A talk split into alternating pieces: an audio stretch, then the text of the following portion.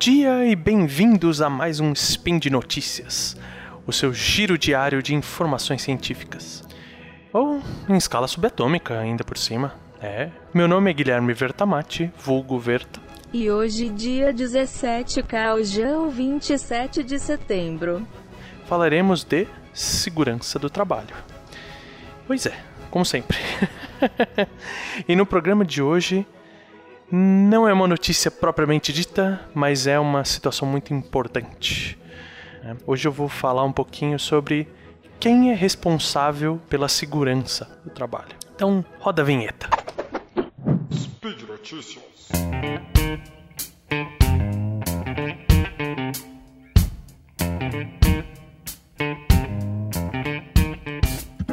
Por que, que eu escolhi esse tema? Nós estamos passando por um processo de revisão das NRs, que são as normas regulamentadoras, são as leis que ditam a segurança do trabalho, a maneira como a gente tem que proceder, a maneira como a gente tem que adequar equipamentos, a maneira como a gente tem que desenhar procedimentos. Tudo isso é de suma importância, porque eu já falei num programa passado sobre como essas normas precisam ser revitalizadas. Né? E eu acho interessante porque surgiu uma discussão muito forte de quem é o responsável pela segurança. O que as normas falam sobre isso? Porque a gente sempre pensa é uma briga de egos, só que ao contrário, porque em vez de cada um puxar para si a responsabilidade, cada um tenta empurrar pro outro, né? É meio que a, a teoria do Homer, de a culpa é minha, ou no caso a responsabilidade é minha, eu ponho onde ela quiser, né? Põe em quem eu quiser. Mas a situação qual é? As normas normalmente ditam de três frentes de responsabilidade. Nós temos a responsabilidade do empregador, nós temos a responsabilidade do empregado e nós temos a responsabilidade do governo, dos órgãos fiscalizadores em geral. E basicamente o que as NRs ditam é que o empregador deve fornecer todas as condições para que seja feita a segurança e o empregado é responsável por acatar aquelas medidas de segurança e, vamos dizer assim, fazer com que elas aconteçam, obedecer basicamente. E qual que é a, responsabilidade do órgão regulamentador? É fiscalizar e, entre poucas aspas aqui, mas algumas aspas, multar, embargar, proibir. Né? Só que eu, e daqui para frente quero deixar claro que assim, eu estou fomentando essa discussão. É, vem de conversas com colegas e tudo mais, mas deixar bem claro que isso é uma não está escrito na norma, é uma visão minha de como funciona. E já que a gente está num momento de discutir as normas, de rever as normas, eu queria expor um pouco como eu vejo essa situação de responsabilidade hoje em dia, seja no âmbito da construção civil, seja em outros âmbitos, seja num comportamento entre colegas de segurança do trabalho e médicos do trabalho, porque eu vejo que nós temos pelo menos cinco frentes. Nós temos a frente do empregado comum, a, a frente do empregado que faz parte da CIPA, seria um empregado envolvido com a segurança, um empregado mais engajado. A terceira parte, o empregador, a quinta parte, o SESMIT, né, que é o Serviço Especializado de Segurança do Trabalho e Saúde. Só que do ponto de vista assim, são os profissionais da área, somos nós, que engenheiros, técnicos, médicos de segurança e saúde do trabalho, e por último o governo e os órgãos fiscalizadores. Poderia até colocar um sexto como sindicato, mas eu vou jogar o sindicato junto com, esse, com um desses órgãos do governo, porque quando eu chegar nele, vocês vão perceber que a o, o que eu penso sobre atuação e responsabilidades é, é mesmo que é a mesma coisa. Ah, então vamos lá. Onde que eu vou começar? Eu vou começar pela parte que atualmente é vista como o grande responsável pela segurança. Então eu vou falar um pouco dos profissionais do SESMIT. Qual que é a minha responsabilidade do meu ponto de vista? Como engenheiro de segurança do trabalho, trabalhando com técnicos de segurança do trabalho, trabalhando com médicos do trabalho, o meu ponto de vista principal é conscientizar. Faz parte do meu métier, é responsabilidade minha implantar procedimentos, implantar técnicas, desenvolver proteções coletivas, fazer controles e exames. É, tudo isso faz parte da minha responsabilidade. Mas o grande foco disso depois de alguns anos trabalhando com essa área, eu percebo claramente de que o que falta principalmente é conscientização. Isso eu estou colocando a gente em como o que eu vejo aqui na nossa realidade brasileira com relação a outros países, eu não vou nem especificar, mas países que são considerados mais seguros. Por quê? Porque, como tudo na vida que a gente espera que a pessoa faça, é ideal que ela saiba o porquê ela está fazendo. A obediência, vamos dizer assim, desculpem pelo termo, mas a obediência burra, né? A obediência obtusa é uma palavra melhor. Ela é é de uma irresponsabilidade enorme.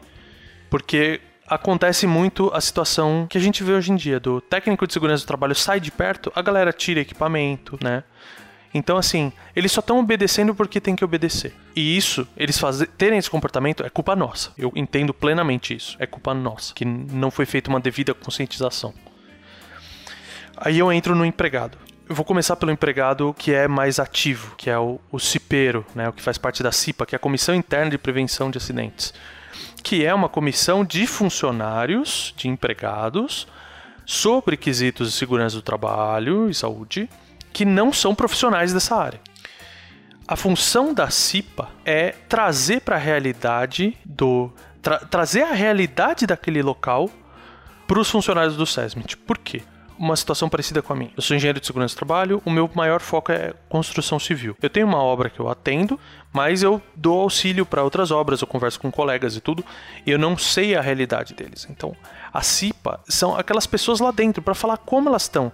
A CIPA é a responsável por de, vamos dizer assim, dizer o que está funcionando e o que não está funcionando. O que é muito importante, né? A CIPA ela tem que falar, pô, esse óculos de proteção que vocês colocaram pra gente usar não tá legal por causa disso e disso e disso. Ah, vocês estão fazendo um DSS ou um DDS, que são os diálogos de segurança diários ou semanais. Vocês poderiam abordar esses assuntos. Por que, que vocês não agem dessa maneira? Que tal se a gente fazer uma proteção desse jeito? O, aqui não, aqui está atrapalhando essa proteção que foi feita, não tem outra maneira de, de trabalhar. E assim vai, por quê? Para que as medidas de segurança protejam, mas não atrapalhem que esse é um, é um dos focos. A gente sabe que a, os empregados eles são cobrados da sua produtividade e tudo mais. Eu seria muito injusto de jogar uma bucha em cima deles e falar: meu, você tem que usar essa armadura medieval aqui, um full plate para não se machucar. Só que o cara consegue subir 5 metros quadrados de alvenaria por, por dia, que seja. Então, assim, a CIPA ela tem essa função ela precisa trazer para próximo do SESMIT, fazer a ponte com o SESMIT da realidade daquele empreendimento, daquela obra, daquela indústria, seja lá o que for. A CIPA ela faz a ponte com o outro lado. Normalmente, a comunicação ela é mais fácil entre a CIPA e o resto dos empregados do que com o SESMIT e o resto dos empregados. Normalmente uma visão é que a CIPA ela é mais horizontal em relação aos empregados e o SESMIT ele é verticalizado. Então é legal eles fazerem essa ponte, é legal eles terem essa abertura para que os empregados que não fazem parte da CIPA falarem do jeito deles o que, que eles acham. Porque se começarem a existir discussões, se começarem a existir é, questionamentos e tal, vai acontecer exatamente aquilo que eu falei que falta. Eles vão ganhar maior conscientização. Se eles estão perguntando, se eles estão questionando, se eles estão comentando, pô, eles estão envolvidos com aquilo. Começa a se gerar uma cultura de segurança dentro daquela empresa. E, vamos dizer assim, eles têm que ter total abertura para falar do jeito deles. Se, a, como eu falei, o SESMIT for intimidador, porque infelizmente ainda é, né? A gente, durante muitos anos, viu a equipe de segurança como capataz, como a função de xerife, é o cara que vai dar advertência se o funcionário tiver sem equipamento e assim vai. Então, o qual que é a ideia? É que se não tiver ainda essa abertura, que ela vai ser gerada com o tempo, o SESMIT tem que garantir isso, ele precisa passar essa conscientização com o apoio da CIPA. A CIPA pode fazer, os cipeiros podem fazer essa ponte. Então, legal, eu tenho em toda a estrutura, a base, um detrimento, uma discussão, algo acontecendo em relação à segurança. Aí a gente entra no quarto, é, no quarto grupo, que é a empresa. A empresa ela tem que colocar como valor básico, e isso não é só um achismo meu, já tem diversos artigos, já tem estudos de que a maior segurança para o trabalho gera maior produtividade. Então, é do interesse da empresa. Né? A minha tese de término do curso de segurança do trabalho, de conclusão de curso, foi exatamente sobre o tamanho do buraco financeiro que um embargo gera numa obra por causa de falta de segurança do trabalho. E não é pequeno, é um puta de um buraco. Então, assim, faz sentido, é uma economia a empresa tem que entender que é valor. Ah, eu vou ter que investir em treinamento, eu vou ter que investir em campanha, eu tenho que investir em CIPAT. Falou, pô, eu tenho que dar verba para a galera do SESMIT fazer uma semana de conscientização de segurança do trabalho? Tem, porque isso tudo ajuda, isso tudo faz parte. É muito legal isso, porque essa comunicação existindo, todo mundo, ou a pessoa que trabalha mais segura de um primeiro momento, se tiver errado, se tiver atrapalhando, tem que ter essa abertura que eu falei lá atrás. Ela tem que vir conversar, porque o sistema vai se adequando até se chegar num ponto em que isso vai estar tá legal, vai estar tá rodando. A gente vê empresas milionárias aí que trabalham com total segurança, total dentro do, das limitações específicas, né? Mas assim, absolutamente num nível superior de segurança. A gente vê as empresas lá fora que eu comentei, então multinacionais trazem essas culturas de fora. E isso é muito bom, isso faz muito bem. Né? E com o tempo, a empresa ela entra em regime. Por quê? Porque quando vier o quinto grupo, que realmente tem um papel de fiscalização e normatização, tem, mas aqui entra um pouco algumas dificuldades que eu vejo em alguns pontos. Assim como o SESMIT é visto como xerife, como capataz, como fiscal interno de segurança, é muito comum a gente da área de segurança ver os órgãos governamentais, ver os sindicatos como simplesmente um capataz. Então, assim, o... quando você vê o processo de auditoria em qualquer outra esfera, numa esfera de controle de qualidade, numa esfera de controle ambiental, né? auditorias contábeis, auditorias para tirar certificações. Toda auditoria tem o foco de ensinar, tem o foco de conscientizar e tem o foco de gerar o que a gente chama de PDCA, né? que é um, um circuito de melhoria contínua. Né? O PDCA é, é planejar, fazer, acompanhar e. Não, checar e acompanhar. Né? Isso é um ciclo que virtuoso ele melhora a empresa em cada processo. Depois, num outro spin, eu posso falar um pouquinho do uso de gestão integrada e PDCA para gestão de segurança. Mas onde que eu quero chegar? Quando a gente vê essas outras auditorias, elas são feitas para ensinar, elas são feitas para melhorar. É tipo, puta, tomei pau nessa auditoria. Eu tenho essa lista de coisa que dá para melhorar e tudo. E, e, é ensinado mais o como fazer do que só um apontamento de tipo, isso precisa ser feito desse jeito. É. Eu trabalhei em outras empresas que tinham processo de auditoria interna e eu vi coisas muito legais acontecendo. As discussões pós-auditoria para melhoria eram muito legais. E o mesmo tinha que acontecer. Então, quando a gente sofre uma fiscalização no Ministério do Trabalho, quando a gente sofre uma fiscalização, começar por esse termo, né? A gente fala em sofrer uma fiscalização. Quando eu recebo uma fiscalização do Ministério do Trabalho, quando eu recebo uma visita do sindicato, que seja para melhoria, que seja um olhar externo da minha situação para que possa achar esses pontos de melhoria, né? Porque, como eu falei lá atrás no meu programa sobre a mudança nas normas, eu queria deixar assim muito claro de que falta ensinar como fazer. A gente fala o que tem que fazer, as normas falam o que tem que fazer e falta um pouco ensinar. Porque em muitas situações, né, a nossa NR4 ela dita o tamanho do SESMIT, que é a quantidade de pessoas da minha área precisam estar num certo tipo de empresa. A maior parte das empresas não precisa ter ninguém de segurança lá dentro. Então, se isso é palpável, se isso é mais fácil de ser compreendido, se eu acabo com um elitismo de só o pessoal de segurança sabe como faz. Eu abro aquela caixinha de segredos, eu vou ter mais espaço para que empresas menores tenham mais segurança. Empresas menores trabalhem com seus funcionários mais conscientes. que seja mais natural e que a gente chegue no ponto em que a gente vê em outros países no, no qual assim tomem bastante cuidado com a maneira como eu vou me expressar agora, mas que a responsabilidade passa a ser de cada um, no sentido assim de que todos têm consciência do que tem que ser feito.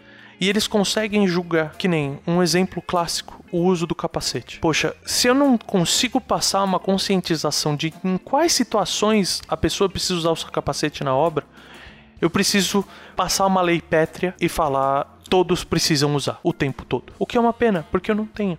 A pessoa está fazendo um trabalho no subsolo, já está concretado, não tem nada acontecendo em cima. A pessoa não vai ter o menor risco de cair coisa na cabeça dela. Ela teoricamente não precisa do capacete. Por quê? Porque a base da segurança do trabalho é a análise de risco. É a que risco aquele funcionário está exposto.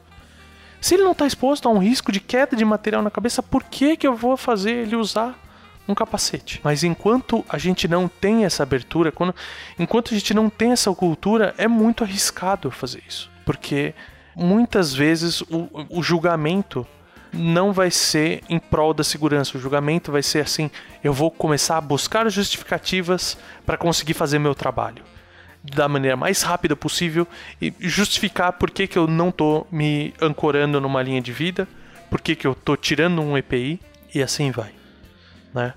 Então, eu espero ter trazido um pouco de esclarecimento para isso. De novo, essa é uma visão que eu tenho, uma visão de foco em conscientização, em ensinar, em educar. Para quê? Para que as pessoas saibam como e por que elas precisam se proteger, principalmente para que parta delas também a cobrança de que a empresa dê condições dela se manter segura, de que é o SESMIT dê a informação que está faltando para ela, que a CIPA atue junto com ela e que o órgão governamental fiscalize da maneira adequada e conscientivativa. Eu acabei de inventar uma palavra muito louca, mas de uma maneira que ensine também e melhore certo? Eu estou plenamente à disposição para conversar. Eu amo falar sobre segurança do trabalho. Então podem me procurar nas redes sociais e tudo.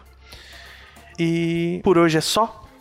Eu lembro que todos os links que eu comentei, que não foi nenhum, porque eu não tenho links da minha cabeça hoje, eles estão no post. E deixem lá também seu comentário, elogio, crítica, declaração de amor fotinho de cara fazendo coisa errada em relação à segurança. Eu adoro, eu recebo isso no Twitter o tempo inteiro, eu vou enfiando nos meus treinamentos. A listinha de o que não fazer.